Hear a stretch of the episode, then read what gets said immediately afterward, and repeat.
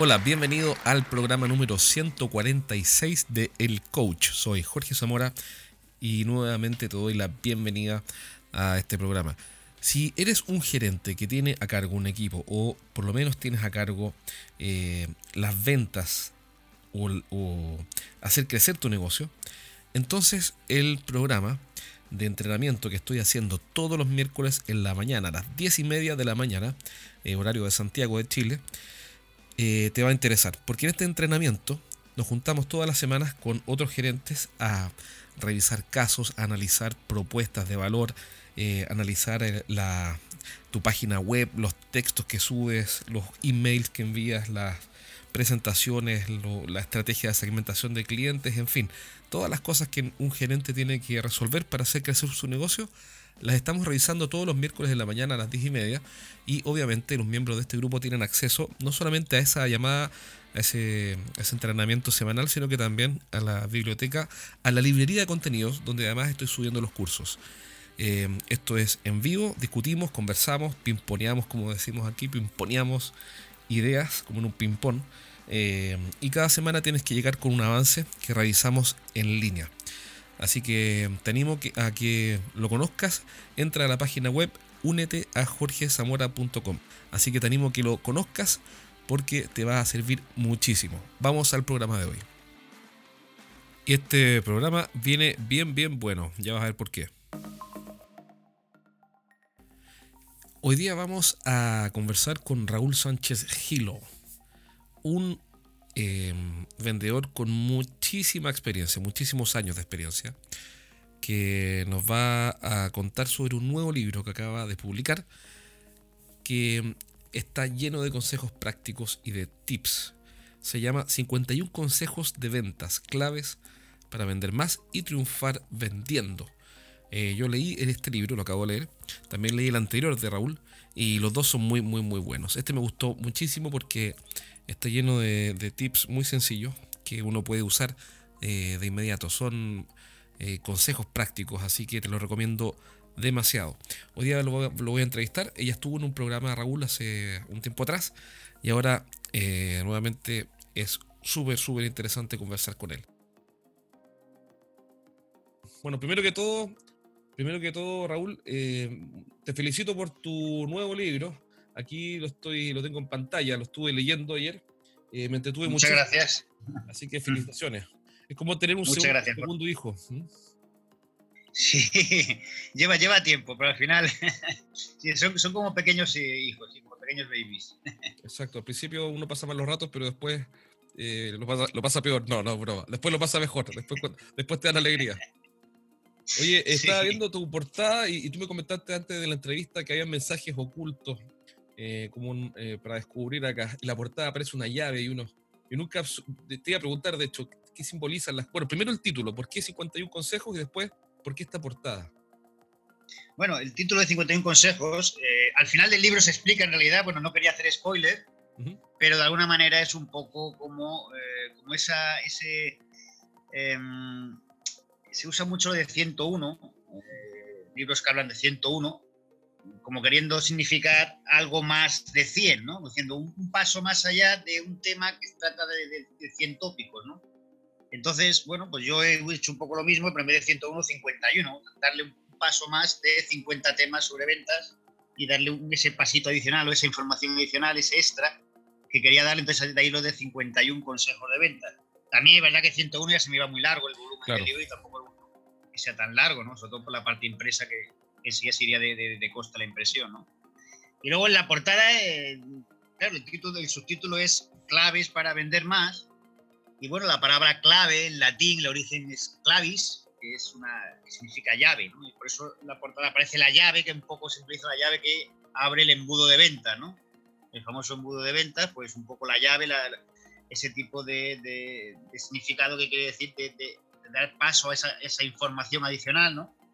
Eh, la, clave o llave para esa información adicional para vender más. O sea, este libro está lleno de simbolismos ocultos y hay que leerlo pensando qué me habrá querido decir Raúl con esto. El libro sí, no, es más bien solo la portada. La portada, la portada. El que está, es bastante más, más, claro. El que está lleno de simbolismo es el anterior, que es muy entretenido. Sí, el anterior tiene doble, dobles lecturas, pero también porque era el anterior era sobre todo de mucho de conceptos y que convenía un poco contarlos en plan historia, ¿no? Como personajes y tal. Y sí, eso, entretenido.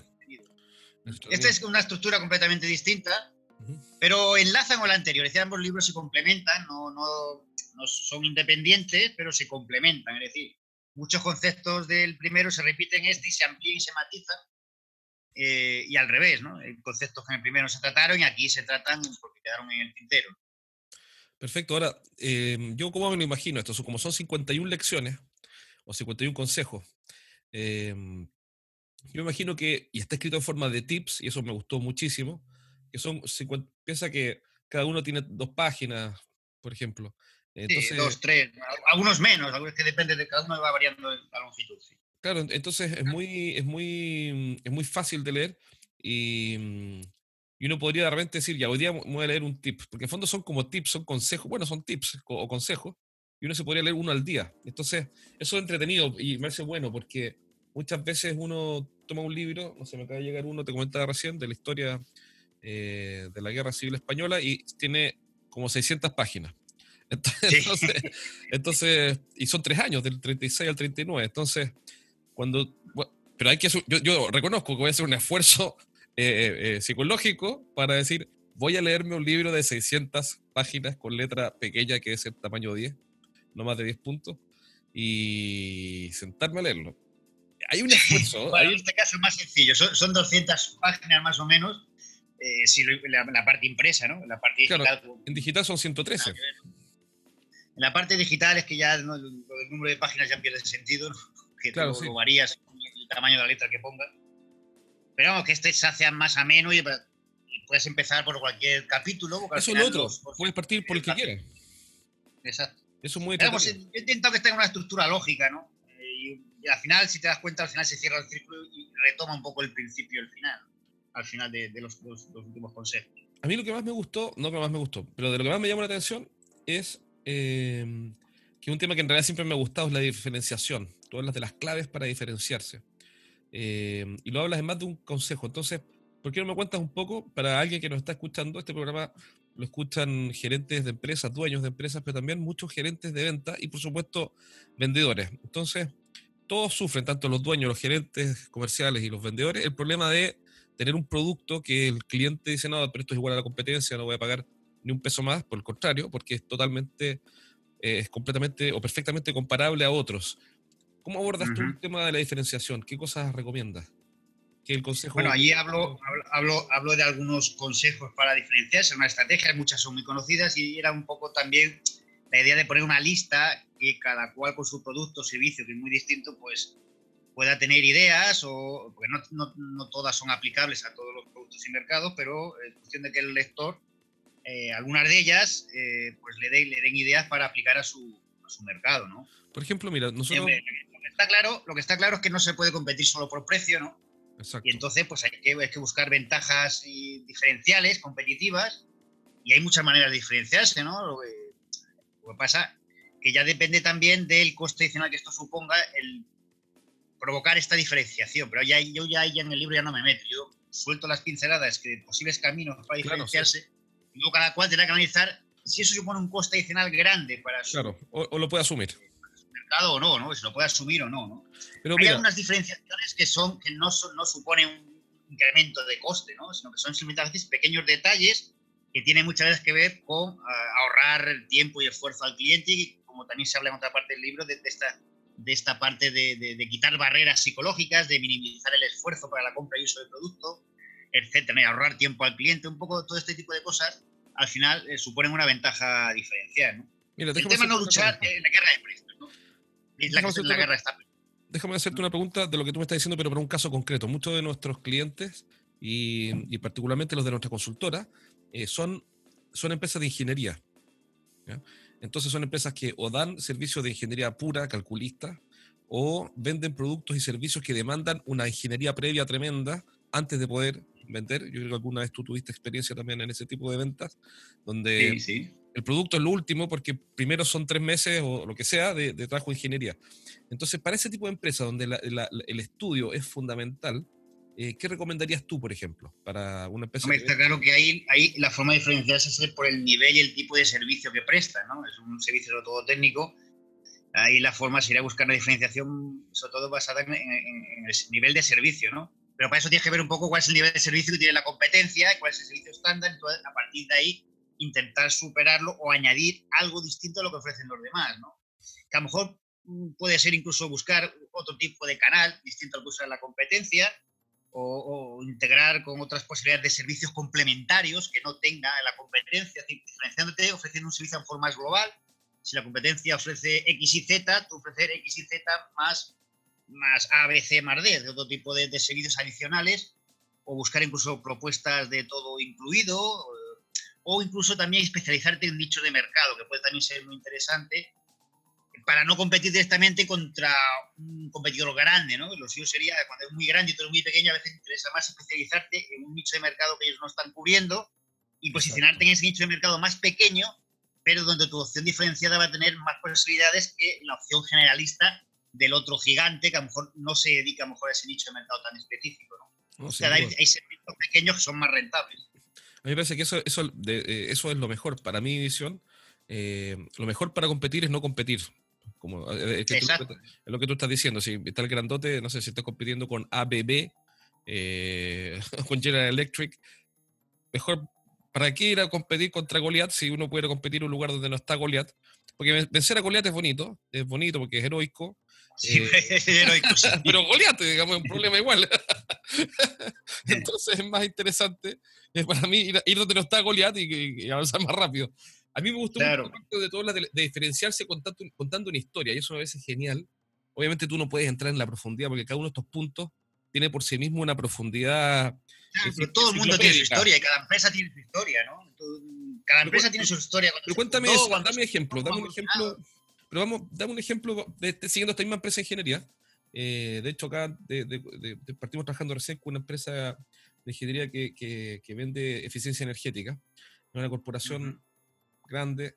Em, ¿Cómo ellos podrían, por ejemplo, yo sé que tú no los conoces, pero cómo podría una empresa de eficiencia energética em, contar una historia para diferenciarse? Y una historia, aquí se entiende que son historias reales, lo que pasa es que todas las empresas tienen una historia, pero no, necesariamente la cuentan. Entonces, ¿qué podrían contar o cómo podrían usarla? Bueno, la, historia puede ser eh, basada en su propia historia como empresa o puede ser basada en historias de clientes satisfechos. En este caso puede ser generar una historia sobre clientes que han usado su producto, esas energías renovables y cómo han tenido éxito, cómo han solucionado problemas o han ahorrado tanto por ciento en su facturación, de generar una, historieta con una referencia de un cliente contento y satisfecho, que eso es también una de las cosas que, que, sirven para diferenciarse, ¿no? Tienes toda, razón, eh, toda la razón. Uno, siempre ahorra en eso. Eh, ¿Te has fijado? En general uno nunca hace el trabajo de, o no somos disciplinados todos para contar bien las historias, prepararlas. Eh, esto se vincula también con. Historias positivas de clientes satisfechos. Esto se vincula también con los casos de éxito, me imagino, ¿no? Claro, claro. Eh, eh, y un poco, eh, decir, otra cosa ya es el, cómo lo cuentes, lo que es hacer en modo vídeo, o, no sé, hay muchas maneras, incluso en anuncios. Hay anuncios que cuentan una historia, solo el anuncio en sí, de una sola hoja. Hay veces que el anuncio por sí es una historieta, que tiene que ver con, con, una historia positiva de éxito. Bueno, de hecho, em, estuve, escuchando a una persona que hablaba sobre esto, tú lo llamas, y ese es el nombre que tiene, storytelling, eh, y se ha convertido en una disciplina por sí misma. ¿eh? Parece que es como, se ha ido desarrollando como un área del conocimiento, como un área de la, del marketing, el, contar historias, porque tiene cada vez más impacto, ¿no? O cada vez más, más, más uso. Eh, sí, no, muchas marcas lo usan, hablan de cómo se fundó la marca, cuentan cómo la marca evolucionó, en fin, un poco de todo. Por ejemplo, me estoy recordando ahora mismo algo que usó, por ejemplo, Cerveza San Miguel. La Cerveza San Miguel contaba un poco la evolución de, la, cómo se fundó la compañía, eh, una pequeña compañía al principio en Filipinas, no sé qué, cómo fue creciendo, y contaban la historia de la evolución de la compañía en un anuncio, me acuerdo, de televisión, que fue bastante sonado ese anuncio y también se repetía mucho. Me acuerdo de, ese anuncio, por ejemplo, que era, que era eso, era un storytelling, sobre la, la, evolución de la compañía y cómo llegó a extenderse por todo el mundo, ¿no? La cerveza San Miguel. Que no sé si la conocéis allí. No, todavía no. la verdad es que bueno, aquí en España es bastante conocida, pero todo el mundo piensa que es española, pero en realidad su origen es filipino. Es filipino, ¿Eh? claro. De la época española. Lo que pasa es que San Miguel y parece que es española y no lo es, es de Filipinas. Claro.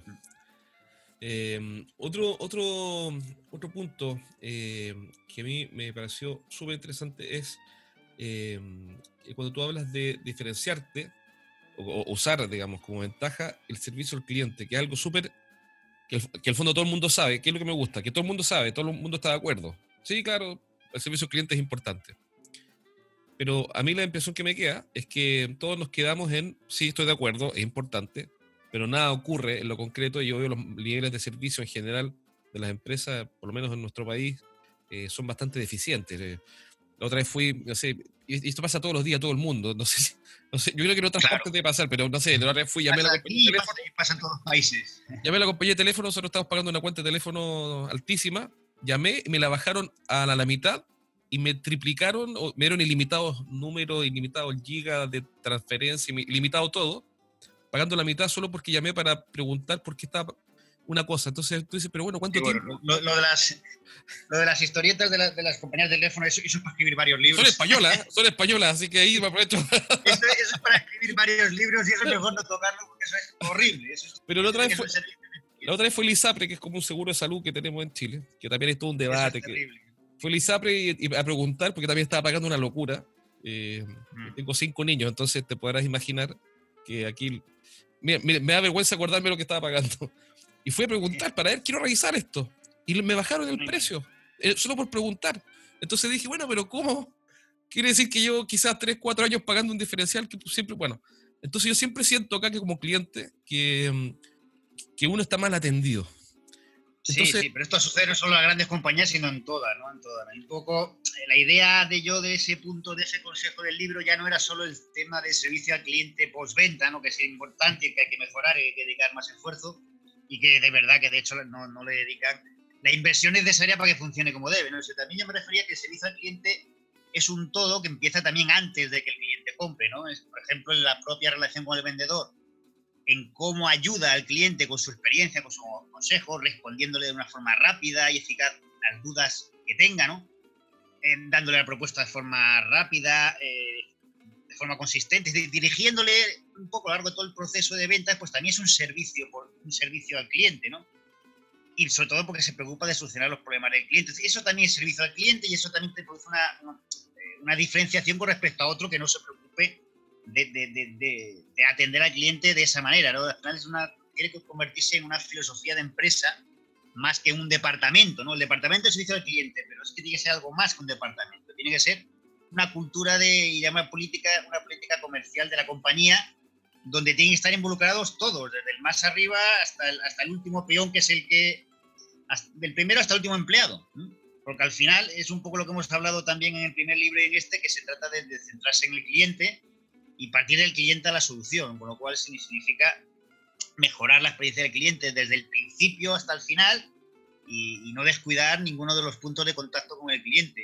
Por eso no es solo el tema del servicio por venta, sino todo el resto de puntos de contacto con la empresa, que son muchos, y en todos ellos hay que, hay que mejorar este servicio y sobre todo optimizarlo para, para que el cliente se convierta en lo que queremos, que es un cliente fiel, ¿no?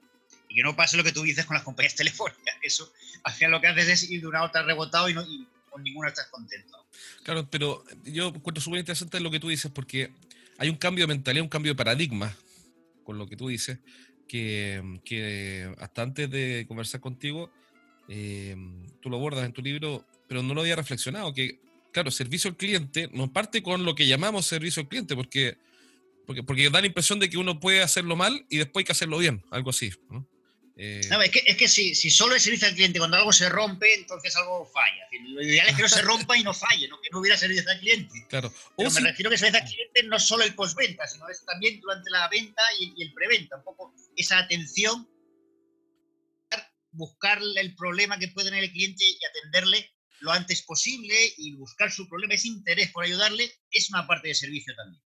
Claro, y, y, si, y si esa cosa que tú dices que, eh, que ojalá no se rompa o que no se debería romper, nosotros sabemos que se puede romper, Eh, la, ley de Murphy, la ley de Murphy. Que la ley de Murphy siempre existe, pero tal vez yo podría en la preventa decirle, oiga, eh, setear la expectativa, y eso mejoraría la experiencia, decirle, mire, eh, hay un porcentaje, que yo lo he hecho, hay un porcentaje de casos en los cuales esto falla, y cuando falla, lo que hacemos es ABC. Yo, yo ¿por qué te digo eso? Porque aunque parece una antiventa, la otra vez desarrollamos una campaña publicitaria para un cliente, y el cliente nos preguntó, una empresa industrial necesita promocionar sus productos en un cierto nicho. Entonces el cliente me preguntó, fantástico, entonces vamos a hacer la campaña y todo va a salir bien. Y le dije, no, es que no. Pero ¿cómo no? Es que no va a salir todo bien, pero ¿cómo va a salir todo bien? Eh, le tuve que decir. Pero por supuesto, porque yo no puedo asegurarte que los avisos publicitarios que vamos a hacer van a ser un éxito, porque yo no sé si, si tú qué opinas de esto. Le dije, yo no te puedo garantizar que los primeros cuatro avisos que hagamos van a ser un éxito. Lo que te puedo garantizar es que vamos a desarrollar todo el proceso para ir mejorando la efectividad de los avisos publicitarios a través de Internet, de manera de ir mejorándolo y a ir atrayendo gradualmente cada vez mejores claro, Claro, claro. Pero, ese, es el tema de que los posibles problemas que puedan surgir, bueno, pues son a veces impredecibles, pero ahí está la empresa que puede hacer que su respuesta ante esas cosas que puedan suceder, que no se saben cómo, cómo ni cuándo, pueden hacer que su respuesta sea predecible con un buen servicio al cliente y sobre todo que a raíz de que ha sucedido lo vas mejorando, lo retroalimentas y previenes las futuras incidencias, o sea, mejoras tanto el producto como el proceso.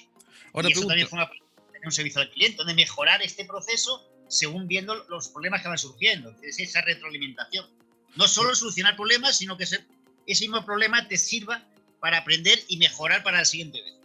Ahora pregunta, ¿qué piensas tú de, de, ese, de ¿cómo relacionas tú el alinear la expectativa, que fue lo que hice con ese cliente, eh, con la experiencia o con el servicio eh, que uno le está dando? En este caso lo importante es que le diste confianza, porque le hablaste de, cosas que es verdad que suceden y pueden suceder, y no le prometiste la luna, es decir, no le creaste una, esas expectativas exageradas, sino todo lo contrario. Eso sirve para casarse, pero no eso sirve para enamorar a una mujer y casarse. Yo lo hice así, le prometí la luna, a la pobre le llegó un meteorito medio dañado, pero, pero, pero, pero uno promete la luna para casarse, pero no para, no para no el cliente. La otra vez de una empresa logística, eh, que el tipo, el gerente, cuando visitaba una cuenta grande, un cliente importante, eh, le decía eso al, cliente, le decía, mira, entonces, bueno, qué interesante, nos gustaría trabajar con ustedes para mejorar, para que todo salga bien. Y el tipo le decía, no, es que no va a salir todo bien. pero ¿cómo que no? No, no va a salir todo cosas que salen mal. Claro, el tipo lo tenía medido. Entonces le decía, nosotros tenemos un 97% de nivel de cumplimiento. Así que el 3% de tus pedidos van a salir mal, pero el 97% va a salir bien. Y, pero el efecto pero lo importante es que vamos a estar ahí para responder. Exacto. nosotros sabemos cuándo va a salir mal, pero cuando salga mal, vamos a estar ahí para responder. Exacto. Pero ese argumento de venta le funcionaba increíble porque el cliente ya porque el otro, el otra empresa le prometía la luna, como dices tú. Y no, mira, nosotros tenemos un 97%, lo tengo medido, es un 97%, y ese 3% trabajamos muy duro para irlo bajando. Sí, pero siempre hay incidencias imprevisibles, que a veces pasan y son imprevisibles. Y eso genera confianza, como tú dices. Claro, em, al final, eh, eh, la de la confianza está a lo largo de todo el libro y se repite a lo largo de todo el libro y son de esos conceptos eternos que decimos que nunca pasarán de moda. Claro, exacto. Sí, estando ahí, estando ahí. Exacto, eh, ese punto es clave. Al final, no quiero decir la confianza no es todo, porque es quizás un poco simplista, pero, pero cada tanto llego a esa conclusión. No, no sé si tú quieres comentarme algo de, cómo abordas el tema de la confianza, cómo lo ves. Sí, lo mismo. Si además, de hecho, te dedico un, consejo en el libro y en el anterior también se habla de él. Pero al final son, son de esos eh, valores que, que, que, bueno, que en la propuesta de valor de cada empresa deben estar. ¿no? Es decir, si no hay no hay confianza, no, no, eh, te pueden comprar una vez a lo mejor, pero no la siguiente, si no, si no tienen esa confianza suficiente para repetir. Y sobre todo de, haber eh, probado y, de haberse dado cuenta de que responden. ¿no? Entonces, si tú no generas confianza, puedes vender una vez, pero nada más. Lo que interesa, lo que no es una vez, sino repetidas. Y hacer al cliente fiel, ¿no? que es lo que se, pretende. Y eso, es imprescindible la confianza. Son todo ese tipo de, beneficios psicológicos, ¿no? Eh, que, a la larga acompañan al producto o servicio, ¿no? Como igual que la marca, igual que la calidad, son, son, son intangibles y esos intangibles al final son hoy en día como eso de que decimos de que se compra por emociones, pues bueno, pues la confianza no deja de ser un sentimiento, una emoción también, ¿no? Entonces entra dentro de todos esos intangibles que decimos que las marcas intentan eh, grabar a fuego en la mente de los clientes, ¿no? La. Perfecto. Em, preguntas, Raúl. Em, bueno, yo creo que vamos a tener que hacer otra entrevista más porque, porque es tanto lo que hay de contenido en este libro que estamos recién, tú lo conoces más, bueno, naturalmente a la perfección. estamos todavía empezando. Todavía estamos calentando motores para empezar a hablar del libro. Entonces, eh, así que te voy a hacer algunas preguntas em, y, después ya retomamos en, un próximo programa. Pero preguntas, de todos los 51 consejos, ¿cuál es el que a ti eh, más te, te, gusta, el que más te, te, entusiasma? Sí, a mí el que más me gusta es el de más allá del band. Perfecto, ¿por qué? ¿Y qué es el band? Bueno, el band lo, hablamos en la entrevista anterior, lo vamos a repetir, ¿no? que es un sí, método de, de, cualificación de, prospectos, ¿no? Eh, la, en la etapa de prospección de, clientes, pues bueno, el, vendedor tiene que, filtrar, ¿no? Tiene que cualificar o calificar o clasificar, se puede decir de otras maneras, eh, qué oportunidades pueden tener más posibilidad de prosperar y cuáles no. Y eso tiene que ver con unos criterios, que en este caso los criterios clásicos son los de budget, de presupuesto, de autoridad, de necesidad y de tiempo, ¿no? Y de un marco temporal, ¿no? Entonces, por esos cuatro criterios, eh, de alguna manera, no deja de ser una herramienta para filtrar oportunidades y centrarte en, los clientes de más calidad, ¿no? Pero el, el bank, y hay otros muchos, muchos más métodos, ¿no? Para, para, este tipo de, de, cualificación de, oportunidades. Él es el más extendido un poco y es, un poco en el que, más me, me, centro en el libro y cómo se aplican estos criterios y qué preguntas típicas puede haber en cada uno de los criterios a los potenciales clientes, etcétera, para que entren o no entren en nuestro embudo de ventas. Bueno, y de alguna manera eh, cómo, conseguir que ese embudo de ventas no se atasque, ¿no? sobre todo con, oportunidades de calidad y no con miles de leads que no, que no valdrían para nada ¿no? y se atascarían el embudo y no, y no, tendríamos, no, no, estaríamos persiguiendo oportunidades reales, sino oportunidades fantásticas. Entonces, a partir de ahí, lo que pasa es que, claro, hay, hay que ir más allá del ban, más allá de ese criterio de calificación, porque habría, cada cliente es único, distinto y bueno, y no tiene por qué encajar siempre en esos criterios que nosotros eh, muchas veces el cliente va por delante de nosotros y esos criterios a lo mejor no los tiene por qué cumplir, o sea, puede que no sea ni el tiempo eh, adecuado para, para, comprar, puede que no, no tenga ni ese momento presupuesto, puede que no sea incluso ni la persona adecuada para decidir, y aún así es muy importante que a lo mejor ese cliente o esa oportunidad no dejarla de lado aunque, aunque no cumpla el criterio, el criterio de calificación del banco. Porque como tú sabes, además has hecho un libro al respecto, los clientes hay que educarles, ¿no? Y a lo mejor podemos ser tiempo, el tiempo adecuado, pero a lo mejor dentro de unos meses puede llegar a serlo. ¿eh? Y entonces, de alguna manera, ya no es cuestión de, eh, de solo utilizar nuestra, nuestros criterios de clasificación, sino de intentar ayudarle hoy, aunque hoy no compre hoy, pero a lo mejor te comprará mañana porque hoy, hoy le has intentado ayudar en su problema. Puede que hoy no te compre tu producto, pero si tú le has demostrado un valor y una capacidad experiencia tal en su mercado que, le da esa confianza a la que hemos hablado, el día de mañana te va a llamar a ti. ¿eh? Entonces ya no es solo cuestión de, de, que el vendedor eh, filtre a los clientes, sino también adaptar su proceso de ventas a cada cliente para darle ese valor adicional, ¿no? Un valor diferente, eh, encaminado al, éxito del cliente, y eso es ir un poco más allá del van, ¿no? O sea, buscar resolver los problemas que puede llegar al, al cliente y que a veces ya no tiene que ver con el presupuesto, sino cambiar sus prioridades. Si él, él puede ahora mismo no tener un presupuesto para, para tu producto, pero si tú eres capaz de hacerle ver las ventajas y las implicaciones eh, y beneficios que pueden llegar a, suponerle en su mercado las que, la adquisición de tu producto o servicio, las prioridades pueden cambiar y a lo mejor el presupuesto que no tiene un principio puede llegar a aparecer porque tú has llegado a cambiar sus prioridades. Entonces ya solo con el ban no hubiésemos llegado a ese paso, o ya lo hubiésemos descartado como, como cliente potencial nuestro, lo hubiésemos descartado en principio. ¿no? Claro, hay que buscar soluciones, adaptadas a cada caso particular. Claro, una, una, cosa es que hace mucho sentido es discriminar cuál es lo principal, qué es lo prioritario, pero eso no implica que me tenga, tenga que desechar y botar a la basura como si fuera un trapo viejo a un cliente que hoy día no va a comprar, que esto, eso es innecesario. Al contrario, estaría perdiendo la oportunidad de, dosificando el nivel de esfuerzo, agregarle valor, aunque sea en algo, a ese pequeño cliente o ese cliente que no va a comprar ahora.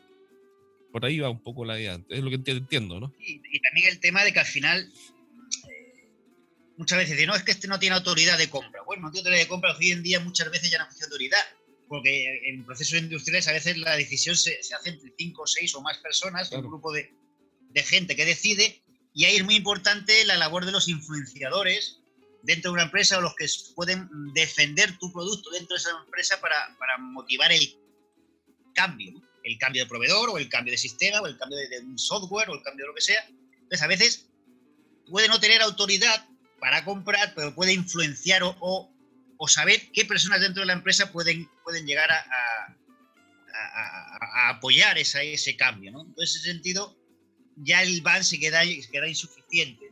Te puedes quedar solo en él, por eso digo, hay que usarlo, pero hay que ir más allá. Perfecto. Para ir terminando la entrevista de hoy, eh, estimado amigo, completa esta oración. Lo que un vendedor jamás, absolutamente jamás debe hacer es... Mentir. O sea, no podría ser político, vendedor. Eh, no, podría ser carrera política. si, miente, si miente al cliente, entonces ya el cliente a la larga te descubre. ¿no? mentir es de los peores pecados. Mentir y engañar, ¿no? De los peores pecados que puede cometer un vendedor porque eso eh, ya no solo ante un cliente, el propio cliente se va a contar a otros y tu reputación en el mercado queda por los suelos. Todo lo que sea mentir y engañar a un cliente es lo peor que hay. Pienso yo, habrá cosas peores, pero bueno, esa, es una de las peores. No, yo creo que es de las peores también, ¿eh? yo también, eh, para mí es lo mismo, que es lo opuesto a la confianza. En una frase, completa esta oración, en una frase, vender consiste simplemente en... Ah, es que son, es que consiste en muchas cosas. Pero aquí te tengo eh, exigido. No, bueno, si, me voy a, lo, que hemos hablado siempre, consiste en satisfacer necesidades, ¿no? Pero eso es la parte básica, pero esas necesidades hay que estimularlas. Luego, sería cuestión de satisfacer y motivar necesidades, hay que motivarlas. No crearlas, sino motivarlas. Buscar motivaciones de compra. Vender es buscar y satisfacer las motivaciones de compra. ¿Cuál es el principal desafío que enfrentan eh, los vendedores frente al mundo moderno que está cambiando y que se está digitalizando y que está sufriendo todo tipo de transformaciones? ¿Cuál es el principal desafío, en tu opinión? Pues el principal desafío que tienen, hay dos. Uno es sobrevivir. excelente, excelente esa respuesta, me encantó.